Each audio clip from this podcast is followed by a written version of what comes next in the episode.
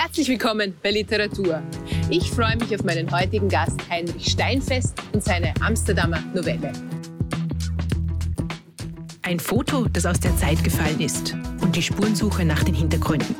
Das ist die Ausgangslage für Heinrich Steinfests aberwitziges und kurzweiliges Buch Amsterdamer Novelle.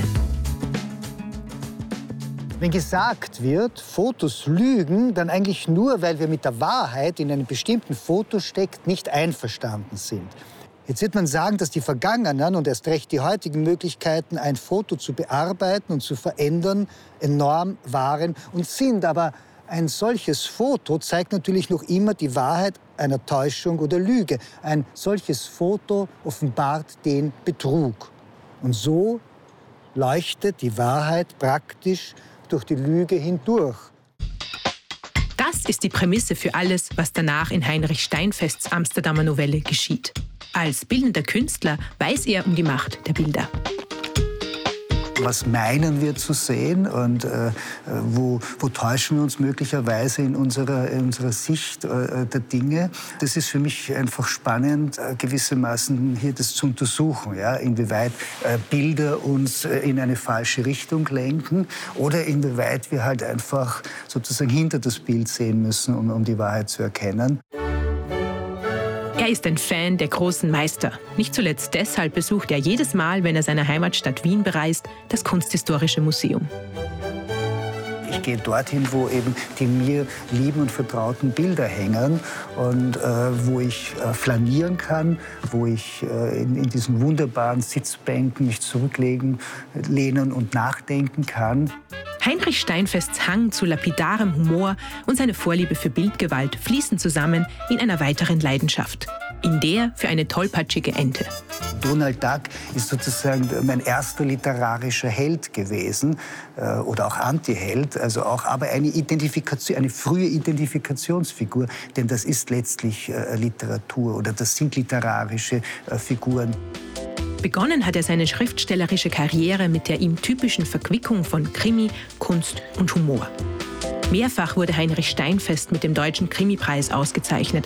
Zweimal war er für den Deutschen Buchpreis nominiert. Zuletzt stand er 2014 mit Der Allesforscher auf der Shortlist. Geboren in Australien, aufgewachsen in Wien, lebt Heinrich Steinfest heute in Stuttgart. Als Österreicher im Exil hat er für seine neuen Landsleute auch eine Gebrauchsanweisung für Österreich geschrieben. Für ihn selbst ist ein großer österreichischer Literat prägend. Thomas Bernhard ist einer meiner wesentlichen äh, Inspirationen für, für das Schreiben gewesen. Und, äh, und die alten Meister ich würde sagen, es ist mein Lieblingsbuch von Thomas Bernhard und äh, der ja hier immer sich auch immer wieder auf einen bestimmten, auf eine bestimmte äh, Bank sitzt, auch wenn es eine fiktive Bank ist äh, in seinem Stück und immer wieder vor Tintorettos weißbärtigen Mann sitzt und hier über das österreichische Wesen philosophiert und da eben auch Heidegger eine Rolle spielt. Und Heidegger wiederum, ein Buch von Heidegger seiner Zeit, äh, hat auch eine ganz entscheidende äh, Rolle äh, in der Amsterdamer Novelle. Bevor ich Heinrich Steinfest persönlich treffe, hier noch der Inhalt der Amsterdamer Novelle. Alles beginnt mit einem Foto, das ein junger Mann seinem Vater Roy eher beiläufig zeigt. Auf diesem ist ein Fahrradfahrer vor einem Haus an einer Kracht zu sehen, der dem Vater zum Verwechseln ähnlich sieht. Allein Roy Paulson war noch nie in Amsterdam und nimmt dieses verstörende Bild zum Anlass, sich auf eine Spurensuche zu begeben. Dabei tauchen immer weitere Fragen auf und die Bücher in einem offenen Bücherschrank verweisen auf den Zusammenhang von Raum und Zeit. Und wie das Foto, das es nicht geben dürfte, drängt sich auch noch ein Buch, das es ebenfalls nicht geben dürfte, ins Blickfeld und bringt die eine oder andere Erkenntnis. Und jetzt freue ich mich, Heinrich Steinfest zu begrüßen. Hallo. Hallo, hallo. Grüße. Bitteschön. hallo. Sei nur Zeit. Heidegger, der hat ja durchaus geglaubt, dass es sowas gibt wie eine nicht verhandelbare Realität. Wir hingegen sitzen hier in Wien am Wasser und tun aber so, als wären wir an einer Amsterdamer Gracht. Wie stehen denn Sie dazu zum Konzept einer nicht verhandelbaren Realität? Gibt es sowas? Ah, ja, für mich gibt es vor allem eine eine nicht verhandelbare Fiktion, ja, und äh, die ist, äh, das, so sind meine Geschichten, ja. Ausgangsmaterial ist die Realität, in dem Fall ein Foto, das äh, wirklich existiert, das mir tatsächlich von meinem Sohn aus Amsterdam geschickt wurde. Ich war noch nie in Amsterdam und äh, bin auch nicht hingefahren, sondern habe mir sozusagen aufgrund dieses Fotos mein Amsterdam erfunden für diese, für diese Novelle, für diesen kleinen Band. Bis zum heutigen Tag Sie nicht nein, in Amsterdam? Nein. Aber das ist jetzt auch für mich nicht so, äh, so entscheidend. Also das, äh, ich habe das öfter schon gemacht, dass ich Orte, äh, über Orte geschrieben habe, äh, aus, äh, sozusagen die, die Realität äh, dieser Orte für mich erfunden habe, um nachher dann an diese Orte zu fahren und nachzusehen, inwieweit meine Erfindung mit der Realität übereinstimmt. Das steht Ihnen das ja sozusagen noch bevor. Das steht mir noch bevor. Ich lasse mir noch ein bisschen Zeit, Ja. ich lasse das Buch noch ein bisschen atmen und dann, äh, dann schaue ich mir an das, äh, das richtige Amsterdam. Aber natürlich ist es so, dass ich, äh, also gerade und Malerei spielte hier eine große Rolle, sage ich mal, mein, mein Amsterdam und überhaupt das, das Niederländische, das ist in meinem Schädel aufgrund meiner Auseinandersetzung mit dem goldenen Zeitalter der Niederlande, mit, mit Rembrandt, Vermeer, all diesen Malern, die, die und Rembrandt spielt ja in dem Buch auch eine Rolle. Ja, es ist auch schön, wie Sie sagen, Sie haben dadurch nicht Amsterdam geschaffen, sondern Ihr Amsterdam. Ne? Ja, es ist ein, äh, also es ist natürlich trotzdem inspiriert von all das, von all dem, was ich über Amsterdam kenne, also an Fotografien, an Büchern, an Bildern. Und äh, das ist, wie gesagt, das ist, äh, ich, ich, für mich ist der Ver- Vergleich der, dass, dass die Realität, und das sind ja sozusagen Erfahrungen, die ich habe, das sind Bilder, das sind Berichte, das ist das Material, das ist der Ton, mit dem forme ich dann meine Geschichte. Das ist gewissermaßen dann ein Homunculus, eine künstliche Geschichte oder künstliche Figur, aber dem wird natürlich dann durch, durch den Leser, der diese Geschichte liest, äh, das Leben eingehaucht. Und so äh, entsteht eben gewissermaßen ein Paralleluniversum, ein äh, Parallel- oder ein alternatives Amsterdam, in der diese Geschichte stattfindet. Sozusagen, die Realität mag vielleicht verhandelbar sein, aber dass diese Geschichte künstlich ist, das ist nicht verhandelbar. Ja, es ist äh, künstlich einerseits, aber natürlich eben, wie ich gesagt, im Sinne dieses, äh, ich sage dazu gern Romankosmos. Ja? Das ist eben diese Parallelwelt, in der meine Geschichten spielen. Und die spielen ja auch alle im selben Paralleluniversum, was ja auch dazu führt, dass mitunter Figuren aus verschiedenen Romanen äh, sich begegnen weil sie ja in der gleichen Welt existieren. Und, äh, und Amsterdam, diese Novelle, ist letztlich um, auch ein Teil dieser, Rom- dieses Romankosmos, der aus ja, in der Zwischenzeit, glaube ich, 30 Büchern besteht. Und da ist jetzt äh, sozusagen Amsterdam neu dazugekommen. Ah, wirklich? Und das hängt für Sie sozusagen in Ihrem Kopf alles zusammen. Das kann da einfach so passieren, dass ein Charakter aus dem einen Ja, Buch wie, wie eben in unserer Realität auch. Ja? Ja. Das, ist, äh, das ist weniger etwas, was ich äh, sozusagen erzwinge oder herausfordere, äh, sondern das ist eher dem sogenannten Zufall geschuldet, der eben auch dazu führt, dass Figuren äh, sich eben begegnen. Ja? Also das ist äh, manchmal, das findet statt und wenn es stattfindet, dann beschreibe ich es. Und äh, hinterfrage es eigentlich gar nicht, sondern ich, ich, ich lasse es einfach geschehen. Sehr, sehr spannend, sehr, sehr spannend, dass die alle miteinander zusammenhängen. Aber Sie haben schon erwähnt, das Foto, äh, auf dem dieses Buch basiert, das gab es wirklich. Und äh, erzählen Sie noch einmal, wie, wie ist es dazu Ja, also gekommen? mein, mein Sohn hat mir eben, der war tatsächlich in Amsterdam, also mindestens einer musste ja wirklich dort sein. Und der hat mir eben äh, Handyfotos mitgebracht. Äh, er hat dazwischen Ode Kerk und Hortus Botanicus äh, eben fotografiert und sagt, schau Papa, das ist, äh, da ist ein merkwürdiges Bild. Darauf ist ein Radfahrer, der schaut ja so verdammt ähnlich. Und in dem Haus hinter einer Scheibe befindet sich eine merkwürdige Figur. Es ist etwas diffus, äh, könnte ein Baby sein, das sich an einem Gitterbett hochstemmt, könnte aber auch eine kleine, alte, runzelige Frau sein. Äh, also das ist der horrible Aspekt. Und der zweite horrible Aspekt ist eben seine Doppelgängerschaft. Und Doppelgängerschaft ist etwas, mit dem ich mich äh, schon öfters in Büchern beschäftigt habe. Das ist so, da kommt das Unwirkliche in die Welt. Und ich war von diesem Foto natürlich fasziniert und habe mir gedacht, okay, äh, ich, ich übernehme das jetzt einfach für meine Geschichte. Und das ist der Ausgangspunkt meiner Geschichte. Äh, Wobei all das, was dann passiert, ist natürlich nicht mehr autobiografisch geprägt, sondern das ist dann eben reine Fiktion. Aber es gibt natürlich zwischen mir und der Hauptperson durchaus zumindest äußerliche Parallelen. Allerdings bin ich kein äh, Visagist Ja. wie die Hauptfigur und lebe auch, komme auch nicht aus Köln Und eben zum Unterschied von meiner Hauptfigur war ich noch nie in Amsterdam. Die Hauptfigur hingegen äh, ist gewissermaßen gezwungen, diesen Ort aufzusuchen. Er ist von dem Foto ein Stück weit besessen, eben auch äh, von diesem Moment der Doppelgängerschaft und begibt sich eben nach Amsterdam, um dieses, dieses Haus aufzusuchen. Und was hat das mit Ihnen gemacht, dieses Foto zu sehen? Haben Sie sofort gewusst, das wieder eine Geschichte? Ja, äh, ich, so geht es mir eigentlich mit all meinen äh, Geschichten, dass ich, ich habe also einen Ausgangspunkt, eine Idee oder ein Objekt, das mich animiert oder eine Situation, die mich inspiriert und, äh, und dann kommt die Geschichte. Also die ist einfach, ich, ich, habe das schon oft gesagt, aber ich entwickle keine Geschichten. Es ist nicht so, ich habe keinen Plot, ich habe keine, kein Gerüst, keine Konstruktion, sondern ich habe so einen Ausgangspunkt. Es ist wie ein Keim und das fängt halt an irgendwie zu sprießen und äh, dann fließt diese Geschichte. Äh, Allerdings am Ende, wenn sie geschrieben ist, dann geht es schon noch mal darum, äh, das zu komponieren und vielleicht also die einzelnen Stücke der Geschichte neu zusammenzusetzen und äh, in ein äh, harmonisches Ganzes zu fügen. Sie machen das am Ende, wenn alles geschrieben ist? Ja, weil wenn, während ich schreibe, habe ich gewissermaßen keine, keine Zeit, mich um, um, um Komposition zu kümmern, weil das ist so ein, ein, ein fortlaufender Schreibprozess indem ich jetzt unter Anführungszeichen nicht nachdenke. Also es, es entspricht eher so einem Automatismus. Ich bin in dem Synchronist äh, dieser, dieser fortlaufenden Handlung. Äh, aber wenn das dann fertig geschrieben ist, dann sozusagen gibt es eben schon die, die Eingriffe äh, des, des Schöpfers äh, in die Geschichte.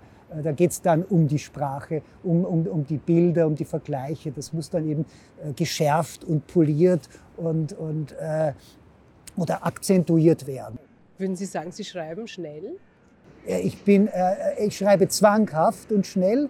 Äh, natürlich gibt es äh, Momente, wo man nicht weiterkommt. Für mich ist das sozusagen ein, ein, der Nebel innerhalb der Geschichte, wo ich sage, ich gerate jetzt eben in so eine diffuse Atmosphäre, wo ich nicht weiterkomme. Und mein Mittel ist, ist, ist Haushalt. Also wenn ich nicht weiterkomme in einer Geschichte, äh, dann greife ich also zum Staubsauger oder gehe in die Küche, putze die Küche oder die Fenster äh, oder mache irgendwie Ordnung.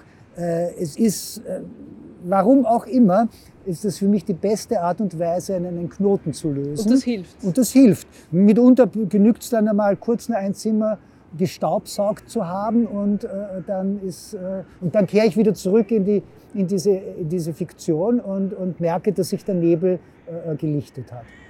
Das Buch ist ja auch eine Novelle. Ähm, ich habe jetzt das Gefühl, wenn ich mir so den modernen Buchmarkt anschaue, dass da nicht überbordend viele Novellen nicht sind. Unbedingt. Ähm, ich finde ich find das Format äh, der Novelle eigentlich sehr bereichernd und sehr schön. Ich frage mich schon länger, wieso da nicht mehr herauskommt. Wie, äh, was gefällt Ihnen denn besonders gut? Ja, es, es war so, dass ich, ich hatte im Frühjahr 2020 ein dickes Buch geschrieben, äh, Die Möbel des Teufels, ein Kriminalroman oder einen sogenannten Kriminalroman. Und äh, dann für das zweite Halbjahr 2020 äh, ein weiteres Buch, auch ein dickes Buch geplant, das ich dann auch geschrieben habe, hatte jetzt aber äh, praktisch eine Sommerpause zwischen diesen beiden dicken Bänden und haben mir gedacht, okay, äh, in diesen drei, vier Wochen, äh, da geht jetzt nur was, also ich habe sozusagen die Schreibpause schreibend bewältigt, indem ich eben diese, diese Novelle verfasst habe und also dieses Buch ist in drei, vier Wochen entstanden. Genau, und es, und es war aber wie, und es war ja auch in einem Fluss geschrieben. Und ähm, und es war so, dass ich äh, äh, natürlich jetzt nicht nur deshalb diese Form gewählt habe, weil sie sich aufgrund der Kürze so gut eignet, sondern weil ich in diesem Möbelbuch, das ich davor geschrieben habe, mich auch äh, aufgrund einer pandemischen Situation äh, mit Thomas Manns äh, äh, Der Tod in Venedig beschäftigt habe. Und nicht zum ersten Mal, aber, aber irgendwie naheliegend. Ne? total naheliegend und und, und war eben schon sehr beeindruckt von dieser, von dieser Prägnanz, von dieser Dichte, die sich aus, aus der Novellenform ergibt. Und ich würde, ich vergleiche es gern damit, der Roman, das ist wie ein, also ein Haus mit vielen Zimmern, mit mehreren Etagen, mit, einem, mit einer Auffahrt, mit einem Park. Ja. Äh, die Novelle ist ein Kabinett. Ja. Das ist ein Kabinettstück. Ja? Also es ist, ein, es ist ein Raum, in der sich sozusagen aber das ganze Gebäude eben in diesem Raum verdichtet. Und darum habe ich auch nicht das Gefühl gehabt, mich, äh, mich zurücknehmen zu müssen bei der Novelle, dass ich sage, okay, ich kann jetzt nur die Hälfte von dem schreiben, was da durch meinen Kopf geht, sondern es ist alles drinnen, von dem ich meine, es muss drinnen sein, aber eben, eben verdichtet und, und, und, und prägnant und äh, eben in, ein, in einen Kabinettraum äh, gepackt. Eine andere Form, die Sie sehr schätzen, ist ja die Form des Krimis. Ähm, Sie schreiben Krimis oder viele Ihrer Texte haben auch so leichte Krimi- oder Suspense-Elemente. Wieso? Was, was ermöglicht Ihnen diese Form? Naja, es, es war eigentlich umgekehrt so, dass ich, ich habe mit dem Kriminalroman begonnen, äh, weil mir der als Leser, und ich war natürlich, bevor ich geschrieben habe oder zu schreiben begonnen habe, einfach mal ein leidenschaftlicher und obsessiver Leser. Und äh, als der war für mich nie irgendwie das Problem jetzt da zwischen Kriminal, also zwischen Genre-Literatur und sogenannter Hochliteratur zu unterscheiden. Das war für mich alles auf einer Ebene. Es gibt nur gute oder schlechte Bücher. Und, äh, und in dem Sinn, äh, Chandler und Highsmith und, und Musil und Handke, das war für mich in dem, das stand halt in einer Reihe. Und als ich zu schreiben begonnen habe, hatte ich den Eindruck gehabt, ich kann mit dem Kriminalroman, äh, der mich durchaus eben anzieht und fasziniert und auch die Thematiken natürlich, äh, aber auch alles unterbringen, was in einem Roman drinnen steckt. Ja? Also der Kriminalroman schließt jetzt nicht aus, über Landschaften zu schreiben, äh, über, über Tiere zu schreiben, über, über Empfindungen zu schreiben, experimentell zu sein. Das habe ich nie als Widerspruch empfunden. Und äh, äh, ich habe jetzt allerdings ja eben nicht nur Kriminalromane, sondern auch Nicht-Kriminalromane geschrieben. Ich weiß das am Anfang einer Geschichte auch gar nicht. Ja? In welch, also ob das dann mehr in, in, in diese Genre-Richtung geht oder nicht. Und ich meine, äh, dieses Buch ist jetzt kein Kriminalroman, hat aber eben auch diese kriminalromanartigen Anteile. Und das Obskure ist vielleicht ein bisschen, dass der Kriminalroman, der in diesem Jahr erschienen ist, äh, eine einzige Leiche hat und die gibt es schon am Anfang der Geschichte. Und dieses, dieser Nicht-Kriminalroman hat immerhin äh, fünf äh, gewaltsam, äh, gewaltsame Tode zu verzeichnen, allerdings auch eine Geburt. Und diese Geburt steht ja im Zentrum eigentlich der Geschichte. Also es ist einmal kein Krimi. Was, was ist es denn? Ist es eine, ein Verwirrspiel, eine Romanze, eine Familiengeschichte? Fantasy. Ja, wie so oft bei mir ist es eigentlich alles. Ja? Und äh, das äh, ist eben auch, ist, natürlich, es ist eine Romanze und es ist, äh, und es ist äh, zum Teil eben auch wirklich sehr gewalttätig und, äh, und dann eben erfreulich und äh, durch eben auch eine Geburt und, und letztlich man hat mir gesagt, oder es, einige Kritiker haben ja gemeint, ich hätte hier sozusagen hier so eben so ein Verwirrspiel getrieben. Äh, ich war mir auch da bis zum Schluss nicht klar, wie diese Geschichte ausgeht. Ja? Also, dass das Foto sozusagen so am Ende auch stehen wird und sich sozusagen so erfüllt. Ich will jetzt auch nicht zu viel verraten, aber äh, hat sich auch für mich als, als Schreibenden wirklich erst zum Schluss ergeben. Das so, das, also ich, es ist kein konstruiertes Verwirrspiel. Äh, wenn, dann hat mich die Geschichte sozusagen verwirrt. Und, äh, äh, und trotzdem meine ich, dass es ein, ein, ein schlüssiges Ende ergibt. Sie wirken ja äh, sozusagen an mehreren künstlerischen Fronten. Sie sind auch Maler. Wie ist denn das für Sie, ein, eine selbstgeschriebene Geschichte zu illustrieren? Sie arbeiten dann ja die, dieselbe Geschichte in, in, mehreren Medien auf, ne? Also Nein, ja, das, ist, das wäre zu viel gesagt, weil ich mich jetzt sozusagen von der großen Malerei verabschiedet habe ich kann nicht sozusagen äh, so viel schreiben und gleichzeitig äh, große Bilder malen. Aber was ich mache, ist, dass ich während des Schreibens herumkritzle. Also ich habe immer neben dem, neben dem Laptop so ein Notizbuch liegen und, und da wird hineingekritzelt. Und das ist aber, das ist keine Illustration des Textes, sondern es ist eher so ein, sag ich mal, ein, ein atmosphärisches Kommentar. Ja? Es ist einfach äh, mitunter auch ganz abstrakt. Das ist einfach, ich sage dazu gern Telefonkritzeleien, so wie man früher eben, wenn man neben dem Telefon, als Telefone noch äh, stationäre Orte waren, äh, herumgekritzelt hat. Immer so ist es eben auch beim Schreibprozess, dass sich da irgendwas, manchmal klärt sich da auch was durch so ein, durch so ein Herumkritzeln oder, oder manchmal das Gegenteil einer Klärung und es wird alles nur diffuser, aber es ist so ein, es ist ein, ein, ein ein Graf, eine grafische Spielerei äh, neben dem Schreibprozess, aber nicht im Sinne einer, einer Illustration. Äh, das, äh, davon halte ich auch nicht sehr viel, ehrlich gesagt, Geschichten irgendwie so äh, zu illustrieren. Das ist, weil das sowieso, das, äh, das entsteht im Kopf des Lesers. Das braucht nicht jetzt noch eine, eine, eine grafische oder filmische Unterstützung. Nein, das meine ich nicht, aber zum Beispiel, wenn Sie, ich meine, hier haben Sie ja auch das Cover selbst gestaltet.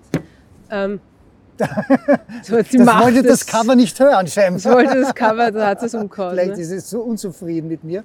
Ähm, ja, ähm, nein, also Sie haben das ja auch selber gestaltet. Wie war das? Zum Beispiel, ich bin ganz furchtbar drin, selber Covers zu finden. Ich habe dann immer Ideen und wenn die die umsetzen, dann schaut das entsetzlich aus. Ja, ich bin ja ganz froh, dass ich äh, jetzt äh, doch nach einigen äh, Jahren des Schreibens und vieler Bücher äh, auch, auch meine Covers machen darf, weil normalerweise wird man ja als Autor irgendwie als Letzter informiert über das Aussehen des Covers und sollte eigentlich nicht mitreden, wenn man ja überhaupt keine Ahnung hat von sozusagen den gehört, markttechnischen Aspekten eines Covers.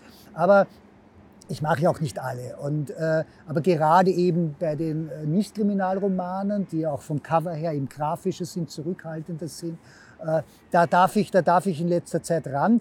Äh, aber ich meine, ich habe zum Beispiel für dieses Cover habe ich 20 Entwürfe gemacht, ja, weil ich, äh, das ist, weil natürlich, da reden viele Leute mit, das ist ja auch legitim, nicht? Und sagen, okay, das geht zu sehr in die eine Richtung oder zu sehr in die andere Richtung, das schreckt diese ab oder schreckt jene ab und das ist zu surreal oder das ist zu wenig äh, interessant. Also es ist letztlich dann doch eine, in dem Fall, eher konventionellere Lösung geworden. Also ich habe doch einige Entwürfe gehabt, die stärker ins Surreale gingen, allerdings immer mit dem Haus im Zentrum, das ist ja, klar. Das ist sozusagen eine Collage von dem Foto. Das ist von dem Foto, genau. Also dieses Haus, äh, sozusagen die, die, die Grundstruktur dieses Hauses existiert genauso auf dem realen Handyfoto. Äh, das wollte ich genauso übernehmen und ja, ist, ist, eine, ist, eine, ist eine eher simple Gestaltung, die aber ja, aber es, es, es bereitet mir natürlich Freude, äh, mir zu überlegen oder überlegen zu dürfen, äh, wie denn dieses Ding oder wie die Hülle dieses Dings aussieht. Und Hülle hat ja auch bei dieser Geschichte eine gewisse Bedeutung, nicht? Ja, allgemein Hülle, äh, Oberflächen. Äh, wenn wir schon bei Oberflächen sind und bei der Malerei, der, der Hauptprotagonist ist ja Visagist, könnte ja. man sagen, Malerei auf Gesichtern. Wieso ist es genau dieser Beruf geworden für den Hauptprotagonisten? Ah, keine Ahnung. Also ich, das, war, das, war halt auch einfach Die so. Die ehrliche da, Antwort. ja, so, so geht es mir halt oft, nicht? Dass, dass eben äh, eine Figur ist da und eine Figur hat eben dann einen bestimmten Beruf. Ich meine, da, äh, er, ist schon jemand, und er sagt es ja selbst, er, er hängt an der Oberfläche. Ja? Er ist jemand, der interessiert ist eben an den Hüllen. Äh, bei einem Auto interessiert ihn nicht die Motorkraft, sondern die Karosserie. Bei einem Gesicht interessiert ihn nicht, was hinter dem Gesicht ist, sondern die Oberfläche. Ich glaube aber nicht, dass er deshalb ein oberflächlicher Mensch ist, aber er ist eben sehr an, an, an, diesen, an diesen Strukturen, an, an diesen Formen eben an der, der Hülle interessiert. Und äh, wie gesagt, ist auch sein Beruf. Und äh, äh, ich habe mir dann überlegt, wahrscheinlich war es so, dass ich in, in, in meinem Leben äh, durch, durch Buchmessen und kleinere Auftritte oder so immer nur mit äh, Visagistinnen äh, konfrontiert war und es mir eine große Freude bereitet hat, äh, diesem Beruf normal einen Mann zuzuordnen. Und äh, ja, und das hat äh, und, und, setzt sich natürlich schon in der Geschichte dann laufend fort. Es, wird schon, also es geht nicht nur, dass er diesen Beruf äh, eben ausübt, sondern eben immer wieder auch in Bezug auf die Oberfläche oder die Hülle äh, äh reflektiert. Äh, ich habe äh, ein paar Mal auch dann denken müssen an, so, an, dieses, an diese alte Vorstellung von Lucrez, dass äh, die Dinge, dass alle Dinge praktisch ein Häutchen besitzen und dass dieses Häutchen sich von dem Objekt löst und einen Abdruck äh, in unseren Augen bildet. Nicht? Dass wir sozusagen alles, was wir sehen, ist in Wirklichkeit nur ein Häutchen der Objekte und Gegenstände. So eine äh, äh, reverse nicht? Ideenlehre. Ne? Ja, genau. Ja, ja. Auch nicht also schlecht. Also das äh, musste ich immer ein bisschen dran denken, weil hier es spielt ja dann auch eben äh, heutiges äh, Sein und Zeit eine Rolle, aber eigentlich nur äh, das, die, die, der Deckel oder der, der, der, eben wieder die Hülle, also das, Hülle das Cover oder der, der, der, Umschlag und in Wirklichkeit äh, ja, ist, ist, dieses, ist dieses Buch äh, äh, ja, praktisch nur die Hülle, um etwas ganz anderes zu beinhalten als, als eben die Seiten eines Philosophen. Aber apropos Philosophen, Sie haben auch gesagt, dass Sie eigentlich fast lieber philosophische Werke lesen als, als ähm, reine Literatur. Wieso? Was, was ja, also ich kann nicht, äh, ich habe ich hab sehr viel gelesen, solange ich Maler war. Aber in dem Moment, wo ich zu schreiben begonnen habe, hatte ich den Eindruck, ich muss mich sozusagen ein bisschen von, von, dem, von den Schriften anderer oder von der Belletristik anderer, das würde mich zu stark dann jetzt auch beeinflussen. Äh, und, ähm, während des Schreibens? Während des Schreibens, ja. das geht nicht. Äh, mit Philosophie geht es, weil äh, Philosophie äh, mich also einfach stark inspiriert. Ja? Äh, auch Film inspiriert mich sehr stark. Und was ich von der Philosophie letztlich gelernt habe, ist sozusagen die Dinge von, von ihrem Beginn her zu denken weil, also mich interessiert ja jetzt nicht Sekundärliteratur. Ich, ich baue ja nicht auf also auf, auf vielen anderen Schriften auf, sondern wenn ich Philosophie lese, dann eben sozusagen das Original, ja? also den Denker oder die Denkerin, die begonnen hat, einen bestimmten Aspekt des Lebens eben neu äh, zu überlegen, neu äh, zu überdenken und, und vielleicht überhaupt äh, das Schöne an der Philosophie ist, dass man eben äh, dass man lernt zu denken, also das eigene Denken ein, ein Stück weit zu schulen. Äh, so gesehen habe ich auch nicht ich vertrete nicht irgendeine philosophische Richtung oder sage, äh, da gibt es einen, der äh, Recht hat und alle anderen haben Unrecht. Das ist, mich interessiert eigentlich nur äh, das Denken, selbst der Prozess des Denkens, selbst wenn der zu einem Schwachsinn führt. Ja? Aber es gibt Was manchmal schöne Wege diesen Schwach, zu diesem Schwachsinn. Es ist interessant, das hat man auch von Nietzsche gesagt, dass er quasi äh, wie besessen studiert hat, nur wenn er dann geschrieben hat, hat er alles weggeräumt, weil da hat er auch gesagt, geht nicht. Ja, ja, also da muss ich auch ganz frei sein sozusagen für diese eigene äh, Gedankenwelt. Und äh, äh das, was mich äh, neben der Philosophie aber da noch interessiert, ist letztlich dann ganz simpel Sachliteratur weil ich ja immer damit konfrontiert bin. Also meine Figuren, die sind ja nicht mit meinem Wissen und mit meinen Leidenschaften ausgestattet. Ja, das wäre ja auch relativ banal, wenn die alle wie ich sind, nicht? Sondern die sind eben. Ich meine, ich, hat, ich habe auch keine Ahnung von Visagisten. Ja, und äh, das heißt, mit jeder Figur kommt natürlich auch eine Auseinandersetzung mit deren, mit deren Berufen, mit deren Leidenschaften, mit deren Hobbys. Und äh, das mögen nicht immer meine Interessen sein, aber ich muss mich ja dann mit den Interessen meiner Figuren auseinanderzusetzen. Darum lese ich dann auch relativ viel äh, Sachliteratur. Aber das ist alles, was ich lese, dient eigentlich nur meinem eigenen Schreiben. Also ich bin ja auch vollkommen egoistisch. Ja? Ich bin ein Sammler. Ich sammle alles, was irgendwie für mich und für meine äh, literarischen Zwecke halt von Nutzen sind. Philosophie, Sachliteratur, Sie als bildender Künstler sind ja auch bekennender Fan von Comics.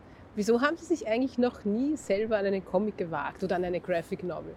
Ach, ich weiß nicht. Das, ich ich glaube, dass ich es einfach nicht kann. Ja? Also das ist, äh, äh, man kann, das gilt ja für viele Sachen. Ich kann, ich bin auch, ich bin auch kein Dramatiker, ja, und ich bin kein Drehbuchautor. Das ist aber also, auch gut, wenn man das weiß. Ja, also weil nur weil man jetzt sozusagen in, in einer Disziplin gut ist, heißt das nicht, äh, in, auch in allen anderen gut zu sein. Und äh, da kommt ja auch mitunter ganz schön viel Dreck dabei heraus, wenn Leute eben da auch so einen Größenwahn heraus auch noch musizieren müssen und auch noch dieses und jenes machen müssen. Und äh, was nicht heißt, dass ich nicht natürlich auch an anderen äh, Gattungen interessiert bin oder auch mich versucht habe. Äh, aber ich, ich habe festgestellt, äh, dass das ist nicht mein Ding und, äh, und das muss auch nicht sein. Ebenso wie ich auch keine Theaterstücke schreibe und mich rein dem, dem Roman. Ich, ich, ich mache auch keine Lyrik. Ich, ich wäre ein katastrophaler Lyriker. Ja? Und ähm, ja, darum bleibe ich bei dem, was mir liegt und was ich glaube zu können. Ist doch gut. Ja. Doch gut. ähm, das, was Sie auf jeden Fall können, meiner Auffassung nach, ist das Spiel mit Wendungen und doppelten Böden in der Literatur. Was, was gefällt Ihnen so gut an diesem Hintergründigen? Auch da ist es so, dass äh, äh, diese Überraschungsmomente, äh, die geschehen und ich lasse sie zu. Also es ist auch, ich bin auch manchmal verblüfft über das eine oder andere. Also ich bin nicht verblüfft, weil ich so geniale Ideen habe, sondern ich bin verblüfft darüber, äh, wenn da plötzlich so eine Wendung kommt und äh, ich, wo ich mir auch manchmal überlege, okay, äh, wo, wo soll das jetzt hinführen oder warum geschieht das? Äh, aber ich lasse es eben zu, so wie ich mitunter auch äh, Fehler zulasse, ja, wo ich sage, so, wenn ein Fehler passiert, dann hat er meistens einen Grund. Ja? Also Fehler sind ja auch wesentlicher Teil unserer, unserer Realität. Und darum muss man auch eine Geschichte, in der Fehler sind, jetzt nicht sozusagen von allen Fehlern befreien oder glätten, sondern sich eher darüber Gedanken machen, warum diese Fehler äh, geschehen sind oder welche Funktion sie in der Geschichte haben. Also, aber äh, es ist natürlich, ich liebe das ja auch, auch bei, bei Filmen sehr. Ich, ich bin ein, ein bekennender Cineast und, und, und ich, ich mag es, verblüfft und verwirrt und, und irritiert zu sein, ob einer, ob einer Wendung oder eines auch des Einbruchs von etwas Unwirklichen. Ja. Ich finde es wunderschön, wenn in einer Geschichte, äh, die so normal dahin plätschert, äh, plötzlich etwas vollkommen Fantastisches passiert. Und äh, ja, das, ich finde das aufregend und erregend und versuche das auch in meine Geschichten halt unterzubringen.